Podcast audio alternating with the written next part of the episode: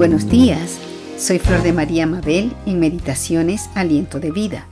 Y hoy hablaremos sobre lo que nos dice la palabra de Dios acerca del yelmo de la salvación en Efesios capítulo 6, verso 17.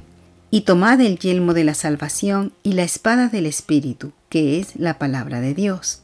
En otra versión dice, pónganse el casco de la salvación y tomen la espada que les da el Espíritu, que es la palabra de Dios.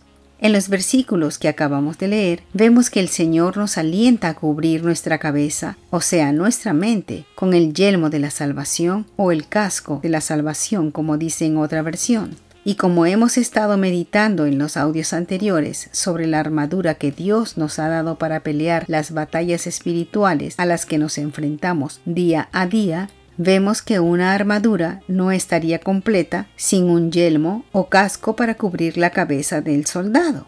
Así también el Señor le da importancia a proteger nuestra mente de todos los dardos que el maligno buscará y si fuera posible hasta destruirnos por completo y tratará de engañarnos de mil maneras y de colocar en nuestra mente pensamientos oscuros y de desobediencia a Dios querrá desanimarnos con sus mentiras, haciéndonos pensar que somos inútiles en la obra de Dios o que no podremos lograr tal o cual cosa, o que tal vez el Señor no se acuerda de nosotros o no nos oye. Y a veces hasta puede poner pensamientos de que no podremos vencer las tentaciones que nos acechan o que somos incapaces de agradar a Dios y etcétera y etcétera y etcétera. Querrá el enemigo engañarnos de mil maneras para debilitar nuestra fe en Dios. Por eso, nuestro buen sabio y Dios nos ha dado un casco, un yelmo que cubre nuestra mente y es la certeza de la salvación. El solo saber y recordar continuamente la obra salvadora y redentora que Jesucristo hizo por mí y por ti en la cruz del Calvario, eso es suficiente para apagar esos dardos de fuego del enemigo.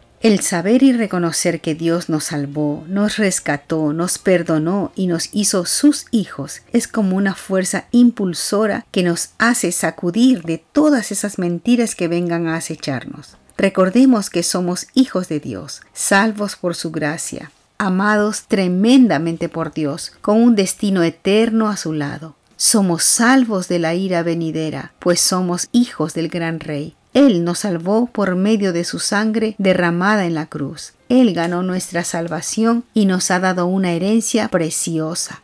Debemos saber y reconocer que somos de Cristo Jesús y recordarlo continuamente. Y aunque pasemos luchas y dificultades, recordemos lo que Él nos prometió. En el libro de Juan capítulo 10 verso 28 dice, Yo les doy vida eterna y no perecerán jamás, y nadie las arrebatará de mi mano.